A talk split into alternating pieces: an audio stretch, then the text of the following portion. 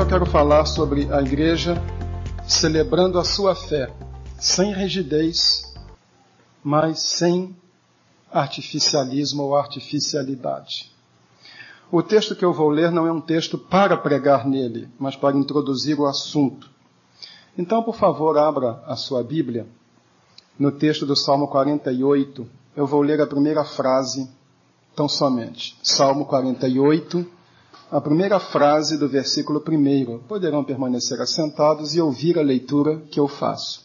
Salmo 48, 1, a primeira parte, que diz: Grande é o Senhor e muito digno de ser louvado.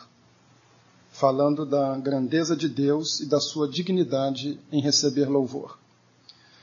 No domingo passado eu falei sobre a dimensão horizontal da igreja, o relacionamento dos crentes, como eles devem se ver, como família.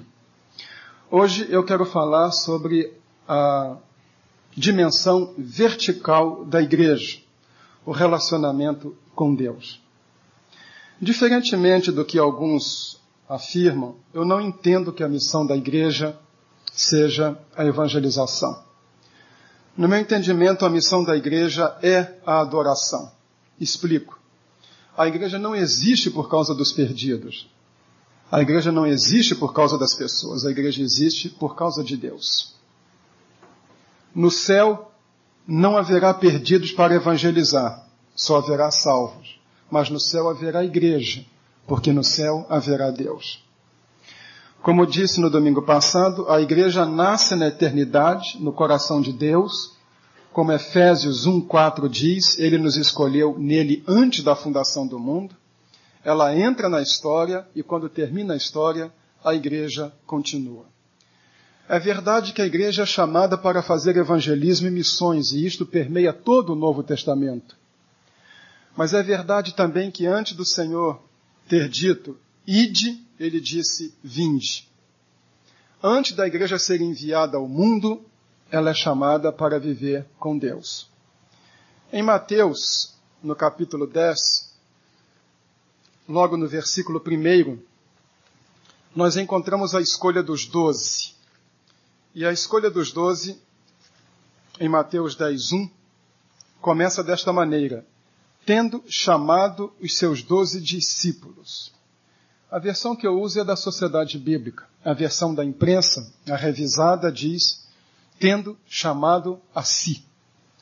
A versão da imprensa bíblica, e chamando a si, ou tendo chamado a si, é uma versão que parece muito mais próximo do sentido do Novo Testamento grego, que isso aqui é dito sem pretensa erudição, o verbo grego proskaleo que significa chamando a si. Primeiro ele chamou os doze para viverem com ele, e só depois deles viverem com ele, ele os enviou. E tentar colocar na atividade da igreja como um todo e dos crentes em particular, visão evangelística e missionário sem colocar primeiro vivência com Deus é fracasso. Antes de se dirigir ao mundo, a igreja precisa viver com Deus.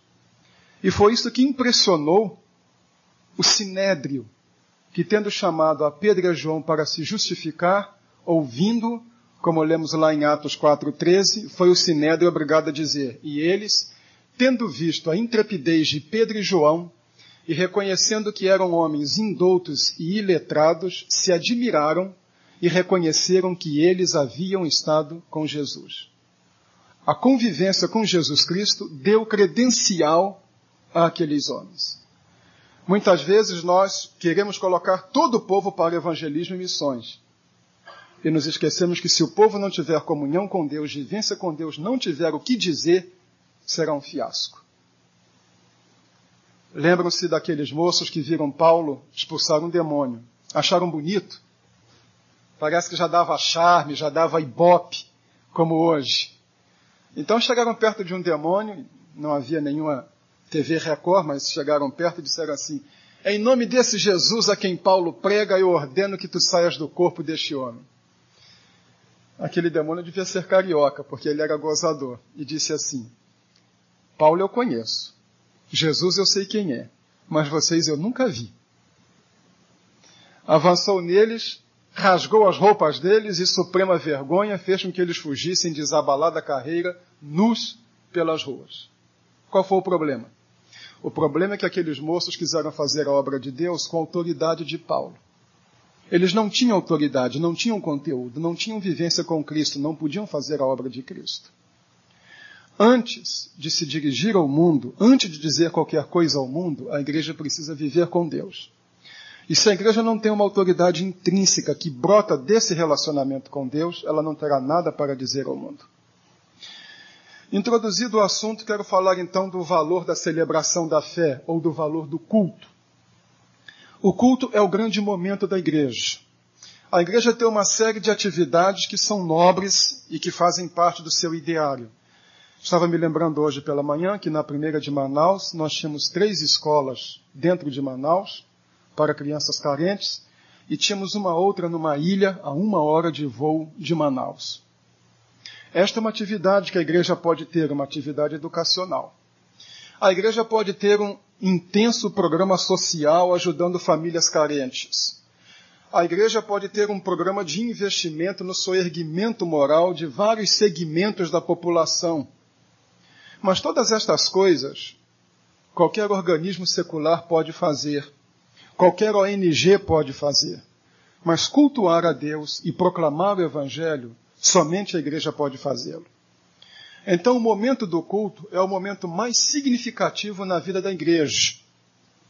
E aqueles irmãos que se afeiçoaram ao culto sabem que ficar privado de participar de um culto é sentir-se incompleto.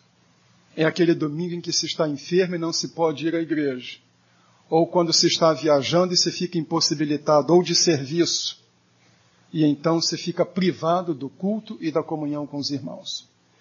É quando a igreja está como um todo na presença de Deus, na casa de Deus, quando ela se reúne como família de Deus. Os crentes passaram por uma semana dura, lutaram na sua atividade secular, problemas de relacionamento doméstico, problemas em casa, enfermidade, e muitos chegam para o culto em busca de energias retemperadas para sobreviver mais uma semana. Eu me recordo quando eu me converti, minha família não era crente, e meu pai era dono de um bar, no bairro da Penha, no Rio de Janeiro. E eu morava, eu e meu pai morávamos nos fundos do bar, éramos nós dois só, sós. E eu passava a semana inteira morando nos fundos de um bar. E o domingo era aquilo que eu ansiava desesperadamente por toda semana, porque era o momento em que eu iria estar com os irmãos, iria aprender alguma coisa e iria receber vigor para sobreviver mais uma semana enquanto tentava ajustar a minha vida. Portanto, Nenhum crente deve privar-se da bênção da participação do culto. Segundo, o culto deve receber de cada crente um interesse muito grande, porque ele não é omisso. Nós não assistimos culto, nós prestamos cultos. Nós não olhamos o culto, nós adoramos a Deus com os nossos irmãos no culto. Eu tenho dificuldade com aquele crente que vai, que senta, que não participa, que está cabisbaixo, que é sempre um crítico de tudo que se passa, ele perde a oportunidade de receber os grandes benefícios do culto para a sua vida. Tendo dito isto, eu gostaria de mostrar alguns tipos de celebração de fé equivocadas, tipos de cultos equivocados. Andando por esse Brasil e principalmente depois de ficar dois anos sem um pastorado efetivo, então me foi possível ver vários tipos de culto que as igrejas vêm prestando e que eu fico pensando se é exatamente isso que nós deveríamos ter no coração como adoração a Deus. Um é o que eu chamo do culto extremamente rígido. Lecionei uma classe de escola dominical em Strathroy, no Canadá, e assisti o culto. E na casa de César faz-se como os romanos. Então participei lá como se fosse um romano. O pastor é um indivíduo formidável. Isso aqui não é dito com ironia. Ele prepara os sermões com um ano de antecedência. Ele escreve todos os sermões. E no domingo ele lê o sermão. Mas no sábado ele vai, ele ensaia a leitura, a hora que deve olhar para um lado, a hora que deve olhar para o outro, a hora que deve fazer um gesto. Eu entendo que dentro daquela cultura aquilo deve ter algum significado, mas na minha e para mim não. Fiquei pensando que se Deus quisesse dizer alguma coisa à igreja de momento, teria de se colocar na fila por um ano. Os imprevistos estavam banidos. Tudo estava programado. Tudo muito bem preparado, então já sabia que vai reger, que hino vai reger aqui no dia 13 de setembro, tudo organizadinho. Então, o Espírito Santo deveria agendar tudo à igreja. Tudo bem, eu creio que deve ter algum valor, eles gostam, sentem-se bem, mas eu me sentiria frustrado se tivesse de participar de uma comunidade, sendo brasileiro, em que o papel prevalece e o calor humano é posto de lado. Além dessa rigidez, existe o que eu chamo de celebração estatal. As estatais geralmente têm o, o monopólio dentro da sua área. E já participei de muitos cultos que são autênticos cultos de estatais. O monopólio do culto com coros, quartetos, solistas, equipes de louvor. Espero que ninguém diga assim, o pastor hoje está meio fofoqueiro. Não, não estou não. Estou me lembrando de episódios. Me lembro quando era pastor em São Paulo, preguei numa igreja na capital, e o culto durou duas horas e quarenta minutos, mas nós só cantamos um hino. Porque entre coros, quartetos e solistas, Deus é testemunha, não estou aqui no púlpito contando mentiras, houve 13 grupos diferentes. Então eu já estava quase dormindo no púlpito, e eu esperava não dormir enquanto pregasse, que seria a suprema vergonha, que o povo durma quando o pregador prega é uma coisa, mas o próprio pregador dormir enquanto ele prega é terrível. Mas quando chegou a hora de pregar, eu estava cansado. Duas horas e quarenta, quente, um calor, uma igreja sem ventilação e um desfile interminável. O povo literalmente foi assistir o culto. O povo estava tão somente como coadjuvante. Estava ali apenas para assistir. O oposto do primeiro é o culto de improvisação. E também me lembro num culto desse de improvisação em que o dirigente disse assim: Quem é que quer cantar um corinho? E uma menina, as meninas são muito eufóricas, disse: Eu quero. E aí o pastor chamou a menininha para frente, ela foi toda feliz e começou a cantar Hilar, Hilarie, ou, ou, ou. Era o corinho que ela aprendia durante a semana em casa. Não ouvia a mãe e o pai cantarem outra coisa e aprendeu esse corinho com a senhora na televisão. Mas a improvisação em que o culto é uma colcha de retalhos. As pessoas não sabem o que está sendo transmitido. Segue-se ao sabor do vento. Se por um lado esta rigidez, esta fixidez, que impede uma espontaneidade é ruim, de outro lado essa espontaneidade não, vamos ao que Deus falar na hora, é responsável por muitas e muitas esquisitices em muitos cultos e por vezes muita coisa errada é dita em nome de Deus, coisas que Deus nunca desejou que fossem ditas. E o que dizer da celebração artificial? Em que todas as pessoas têm que ter os mesmos gestos e cantam às vezes alguns corinhos que também não se coadunam muito. Eu fui orador no Congresso de Mocidade e eu tinha 32 anos, longo tempo atrás, mas com 32 anos eu já tinha passado da idade de cantar três palavrinhas só e eu aprendi de cor. Mas o dirigente achava que o culto tinha que ter descontração. E aquele monte de barbado cantando três palavrinhas só eu aprendi de cor. Depois nós tínhamos de cantar um corinho. Eu te amo, meu irmão, eu te amo, apontando um para o outro. E depois acabou. E tenho visto muito disso, as pessoas se cumprimentam na hora do cântico. Terminado o culto, elas não se conhecem. Qual é o problema disto? É que a vida cristã passa a ser uma coisa que acontece num determinado lugar, numa determinada hora. Ali as pessoas se amam, ali as pessoas se cumprimentam, ali falam umas com as outras, mas terminado o culto, cada uma vive a sua vida. Elas não se frequentam em casas, elas não têm relacionamentos pessoais significativos, elas são desconhecidas. Então o culto se torna artificial. Vamos ter um culto descontraído. Não existe descontração por decreto. Ninguém pode dizer, seja descontraído. Isso não existe. Se eu estiver lá fora de bermuda sem camisas, eu estarei contraído. Não estarei descontraído, porque não é o meu feitio. Então não se pode dizer, vamos ter um culto descontraído. O que é descontraído? Outra questão também é o culto estereotipado. Todas as pessoas têm que fazer gestos, todas têm que bater palmas. Eu não censuro quem bata palmas, eu não bato porque não faz parte de minha índole. Eu me sentiria artificial batendo palma ou fazendo gestos. Entendo que para algumas pessoas aquilo é rico. Mas nós não podemos avaliar um culto, a espiritualidade do culto, pela externalidade. O que torna o culto espiritual significativo, voltado para Deus, não são gestos e não são palmas. Em um congresso de mocidade, eu ouvi o dirigente dizer assim: irmãos, Vamos cantar mais alto para Deus ficar contente conosco. E eu fiquei pensando, que estranho conceito de Deus, um Deus movido a decibéis. Quanto mais barulho, mais contente Deus estará. Não são estas coisas que tornam o culto um culto espiritual. Não são estas coisas, essas manipulações humanas, que fazem com que o Espírito Santo se comunique a nós. Um dos maiores riscos que um pastor ou um dirigente de culto pode cometer é a tentação de fazer o papel do Espírito Santo, produzindo emoções, sentimentos e convicções na vida das pessoas.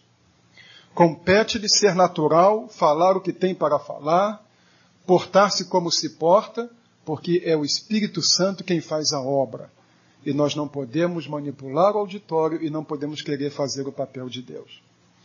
Muito bem, mas qual seria a proposta, então, tendo depois, depois de ter visto esses pontos negativos, qual seria uma proposta de celebração de culto para a igreja? Primeiro, a lembrança de que Deus é o sujeito do culto. O culto deve ser voltado para Deus. Muitas vezes o culto é para o auditório. O culto não é para nós nos sentirmos bem. Em Apocalipse 22, 8 e 9, não temos especificamente uma questão de culto comunitário, mas se estabelece um princípio do que é a verdadeira adoração e o verdadeiro culto. Apocalipse 22, 8 e 9. Eu, João, sou quem ouviu e viu estas coisas, e quando as ouvi e vi, prostrei-me ante os pés dos anjos que me mostrou estas coisas para adorá-lo. Então ele me disse: Vê, não faças isso, eu sou o conservo teu dos teus irmãos, os profetas, e dos que guardam as palavras deste livro. Adora a Deus. Existe muito culto antropocêntrico, em que o homem está no centro. O culto é para produzir emoções, o culto é para que as pessoas se sintam bem, e para algumas elas se sentem bem com quanto mais movimento houver. Mas o culto é para a glória de Deus. E pode muito bem suceder que no verdadeiro culto, em vez de me sentir bem, eu me sinta mal. Lá está o crente em pecado, ele entra na igreja. E se ele está vivendo em pecado, entra na igreja, adora a Deus e sai bem, o culto falhou.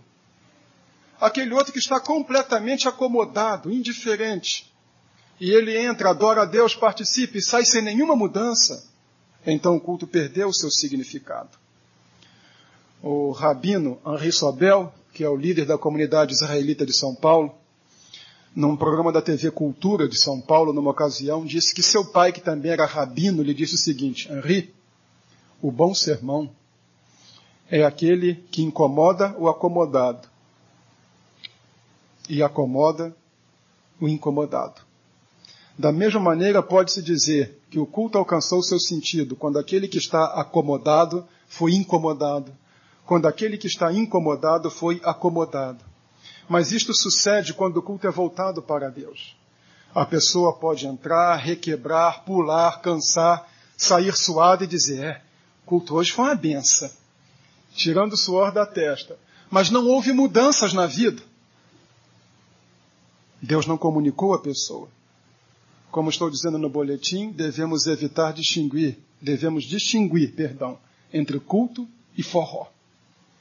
Pode haver muito ânimo, muito barulho, muita sacudidela, mas nenhum conteúdo, nenhuma transformação de vida.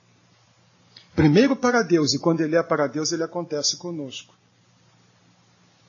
Segunda questão: o culto deve ser sincero. Por vezes, nós nos preocupamos muito com a estética do culto. Não são gestos e não são instrumentos. Como eu digo no boletim, houve igrejas batistas no passado, há 50 anos atrás, que se dividiram quando compraram um piano. Piano era coisa de boate. Violão, nem pensar. Bateria, talvez algum pastor há 30 anos atrás tivesse um, um ataque apoplético se visse uma bateria numa igreja. Mas não são os instrumentos em si, e não são gestos, e nem é o ritmo. É o coração. Salmo 51, versículos 16 e 17. Pois não te comprases em sacrifícios, do contrário eu te daria. E não te agrada de holocaustos, sacrifícios agradáveis a Deus são espírito quebrantado coração compungido e contrito não os desprezarás, ó Deus. Culto deve ser uma expressão do que está no nosso coração, sincero, voltado para Deus. Terceiro, o culto é um instrumento e não um fim em si mesmo. Eu falava num congresso de mocidade em Porto Velho, e no domingo, como eu tinha escrito as lições de escola dominical, a igreja me pediu que lecionasse a classe em conjunto, porque achou que era uma coincidência feliz que o autor das lições estivesse ali. E na hora de perguntas e respostas, um moço levantou zangado e disse assim: Ontem o senhor falou que o louvor não vale nada. Como o crente tem uma habilidade muito grande em colocar na boca dos outros palavras que os outros não disseram, eles são treinados para lidar com palavras, eu disse, vamos esclarecer isso. Eu estou com a cópia do estudo de ontem aqui. Eu falei sobre Amós e eu disse que Amós falou, lá em Amós 5, 21, 22, 23, que culto sem retidão não significa nada para Deus. Foi isso que eu disse. Ah, bom. Porque se o senhor tivesse dito que o louvor não vale nada, eu iria embora. Porque eu só estou na igreja por causa do louvor. Eu disse, então vá embora. Você é um idólatra. O único motivo para você estar na igreja é Deus, é Jesus Cristo e a sua graça. Qualquer outro motivo é um desvirtuamento. Então o culto não pode ser visto como um fim em si mesmo, um culto ao culto. Ele é um meio para expressarmos nossos sentimentos a Deus e para recebermos de Deus o que Ele tem para nos dizer. Quarto lugar, como consequência, o culto deve propiciar que ouçamos a voz de Deus. É o que acontece com Isaías ele tem uma profunda convicção de pecado quando ele compreende a glória de Deus. O verdadeiro culto é aquele em que a pessoa reconhece que esteve na presença de Deus, se vê como pecador, se vê como necessitado e sente o impulso de consagrar a vida para Deus. Quinto lugar, o culto deve produzir mudanças na nossa vida. Lembram de Êxodo 34, 29? Vejam que coisa significativa nós lemos em Êxodo 34, 29. Quando desceu Moisés do monte Sinai, tendo nas mãos as duas tábuas do testemunho, sim, quando desceu do monte, não sabia Moisés que a pele do seu rosto resplandecia depois de haver falado ele com Deus. Ou seja, quando Moisés voltou da presença de Deus, havia mudança no seu próprio semblante. Eu vejo gente que ora tanto, que adora tanto e tem uma cara tão emburrada, está sempre zangada. Alguns são tão santos que são insuportáveis, a gente não consegue viver perto deles, principalmente eu que sou pecador. Mas a gente pensa assim, ele deveria ser arrebatado porque o lugar dele não é aqui. Mas o verdadeiro culto, a verdadeira comunhão com Deus produz transformação de vida. Não se pode pensar numa pessoa que viva na presença de Deus e seja ranzinza, desbocado, brigão em casa. Eu vi isso uma vez em Manaus. Dois carros. Manaus é do Senhor Jesus. E outro, Jesus é o Senhor. E um quase bateu no outro e foram se xingando, fazendo gestos obscenos, e eu, como bom observador, vendo, Manaus é do Senhor Jesus, mas não é da vida dele. Jesus é Senhor, mas não é Senhor da vida dele. Muito palavrório, adesivos, muitas coisas, mas sem evidências na vida. Sexto lugar, o culto não deve fazer as pessoas brilharem, mas sim Jesus Cristo.